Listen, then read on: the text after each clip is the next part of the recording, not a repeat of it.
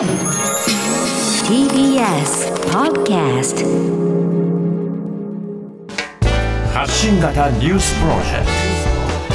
ト。荻上チキ。セッション。G20 サミット始まる。プーチン大統領は欠席。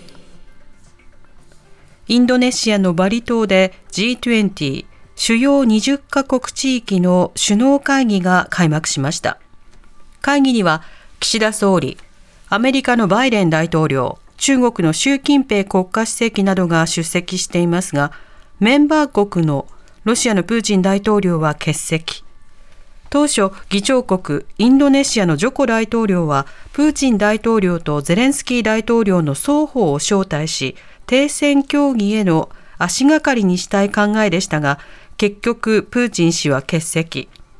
また、恒例の3カ国全体でのフォトセッションは、ロシアのラブロフ外相との撮影を拒む一部の首脳に配慮して中止になったということです。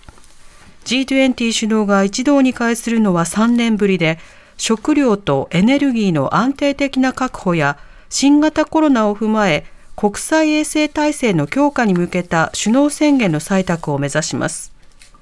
そのような中、昨夜バリ島でバイデン大統領と習近平国家主席が会談。ホワイトハウスによりますと、米中の競争関係を管理するための原則を協議し、衝突回避のために意思疎通を強化することで一致したということです。それでは、えー、昨日行われた米中首脳会談について、同志社大学大学院准教授の三巻聖子さんに先ほどお話を伺いました。三巻さん、こんにちは。こんにちは。さて、今回の米中首脳会談についてなんですけれども、対面による首脳会談が、今回初めてということでした。今回の会談については、三巻さんはどう見てますか？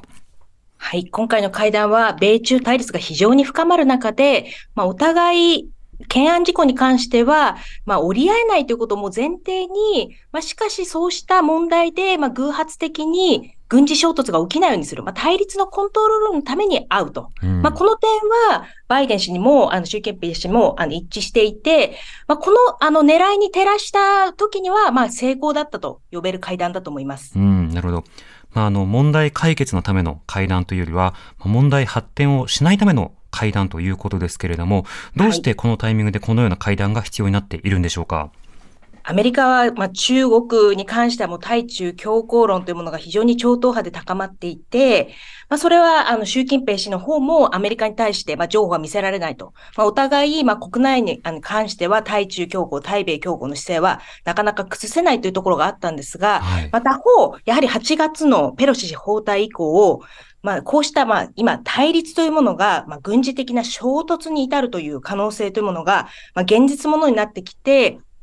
それは望ましくないと。やはりまあ対立はまあ今後も続いていくし、お互いなかなか譲れないところがあるけれども、衝突は防がなきゃいけないと。まあそういったところで、まあそこはあの折り合って、あの、まあここでまあ実現した。まあそこでまあお互い衝突は避けたいという思惑から、まあこのあの G20 をあの利用して、まあ実現させた、まあ久々の非常に久々の対面の会談だったと。いうことだと思います。はい。とりわけこの台湾有事という問題については、アメリカ、どのくらいの危機感などを持っているんでしょうか？はい。まあ、アメリカとしては、まあ、非常に、まあ、中国との非常に長い競争というものは見据えているんですけれども、まあ、この軍事衝突というものに関しては、まあ、望ましくないというところは、まあ、後半に一致していて、はい、まあ、ペロシ氏包帯に関しても、まあ、非常にそれは、まあ、やるべきだったという意見と、やはり、まあ、あの、なかなか今、やはりまあ選挙シーズンでもあったので、なかなか対中と対話とか情報的なことは言えないにしても、かなりちょっと苦々しく見る向きというものもありましたので、まあ、今回、米国のメディアも非常にまあ歓迎していて、はい、あのまさに先ほどちょっとと述べたように、まあ、懸案事項が解決したわけではないけれども、対話すべき時に対話して、まあ、衝突は望ましくないということに関しては一致できたと。まあ、そういう評価だと思います。うん。この米中関係についての問題意識というのは、アメリカのメディアではどの程度、そしてどのように報道されてるんでしょうか？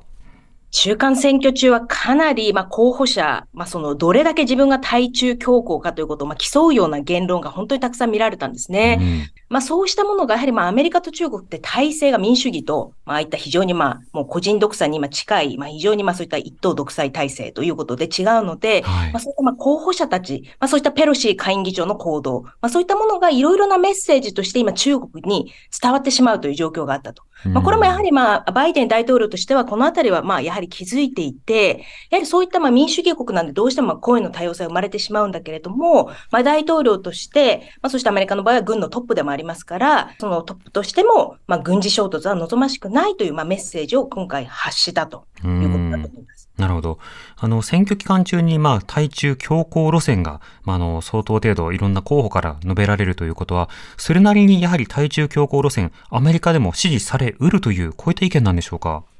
強硬といったときにその意味を少し考える必要がああのありまして、はいやはりまあ半導体、まあ、先端技術、まあ、経済、まあ、こうしたまあ大きな意味でのまあ国力、技術力、まあ、ここの競争では、まあ、アメリカは中国に絶対譲れないと。まあ、これはもう本当にかなり広範な一致があると思うんですけれども、んじゃあそれがじゃあ軍事的な競争関係、さらには衝突を含むような緊張関係、衝突の可能性を含むような緊張関係、これは望ましくないというところに関しても、これはかなり、あの、米国に違って、はい。まあ今、あの、米中両方、まあ、アメリカの方も、やはりまあ、基本的には米国第一のラインってものがあって、それがまあ、ウクライナ危機とか、まあ、そういった偶発的な要素で、まあ、今、対外関係アクティブになってますけれども、基本的には、非常に国内の特に経済問題に集中したいと。まあ、そういった世論がありますので、まあ、中国とは競争していくけれども、まあ、それはそういった軍事面とかではなく、やはり経済、先端技術っていう、まあ、そういったところに注力したいというところだと思います。うん。そうしますと、今後、両国関係、まあ、あの、衝突は避けるというふうになる一方で、まあ、外交的な連絡、そして経済、こうした面はどうなっていくんでしょうか？そうですね。まあ、今回外交というものが、まあ、改めて非常に見直されて、まあ、少し前までのアメリカっていうのは、やっぱりもう中国と対話すること自体非常にまあ、ネガティブに捉えられていて、はい。まあ、やはりまあアメリカというものを支えてきた、そういったまあ民間交流とか、まあそういったものも、それを通じてまあ中国の影響力が浸透するということで、まあかなりもう様々な多様なレベルの、まあ米中関係が滞るということになっていたんですけれども、はい。まあまだ今回の会談後どういう流れが生まれるかわかりませんけれども、それはやはり、まあそういったコミュニケーションチャンネルがどんどんどんどん閉じていってしまうと、ええ。やはりまあ、お互いの行動をお互い誤解する可能性というものも高くなりますしうん、誤解が生まれた時にコミュニケーションチャンネルがないので、まあ、解くこともできないと。まあ、今回の首脳会談の結果の一つの大きな成果というのは、まあ、これをフォローアップする形で、ブリンケン国務長官が中国のカウンターパートと対談すると。まあ、そういった政府交換の交流というものを、少なくとも交流ほどポジティブなものじゃなくてもコミュニケーションチャンネルというものが広がるということは、まあ、広がる可能性が開けたというのは、今回の会談の、まあ、大きな一つの成果かなというふうに思います。なるほど。また、あの、米中だけではなくて G20 が開幕ということになっています。こちら G20、まあ、より広く様々な国との、まあ、連携や交渉が必要となるわけですが、どんな論点に注目してますか？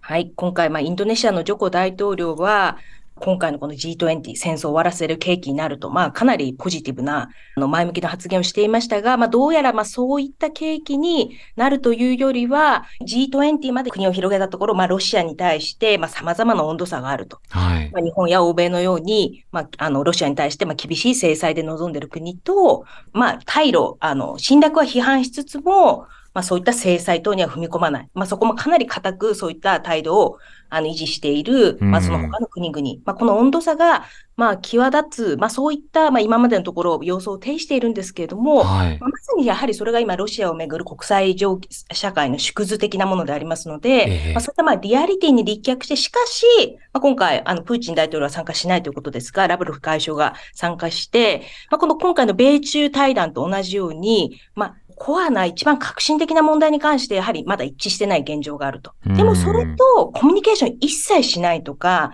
まあ、対話自体を閉ざすってことはやはり違う次元の話で、ええまあ、前者、やはりまあこの戦争の終結に向けて何か一致点が見られるというところではまだまだこの G20 成果出せないということになりそうだと思うんですが、はい。やはりまあこうしたフォーラム、G20 という、まあ、ロシアも、まあ、そちらが望むならば、対話できるフォーラムを開いておくっていうことも、うんやはり今回重要だと思いますので、まあ、その点においては、本当に小さくない意義がある、あの G20 になっていると思います。うん、まあ、すでに戦争は起こっているが、まあ、例えば北朝鮮のように没交渉、チャンネル自体を持たないというのではなくて、チャンネル自体を維持し続けていくことということはとても重要になるわけですか？はい、まさに、あの、本当にそう思います。まあ、北朝鮮の行動も本当に、まあ、有識ことになっているんですけども、はい。ある意味、あの、バイデン政権も非常に対北朝鮮政策のあの優先順位っていうのは低くて、まあ、どんどんどんどん、まあ、そういったまあ北朝鮮の行動を止められてないばかりか、もうコミュニケーション、まあ、そういったもの自体が回路もどんどん少なくなって、そうするとやはり相互の誤解というものが生まれやすくなる。まあ、そういう負のスパイラルに入っていることを考えると、やはりまあこういった G20 とか、あの何かの対話の窓口が開かれているっていうことは非常にやはり無視できない重要性があると思います。うん。わかりました。三巻さん、ありがとうございました。ありがとうございました。同志社大学大学院准教授の三巻聖子さんにお話を伺いました。荻上チキ.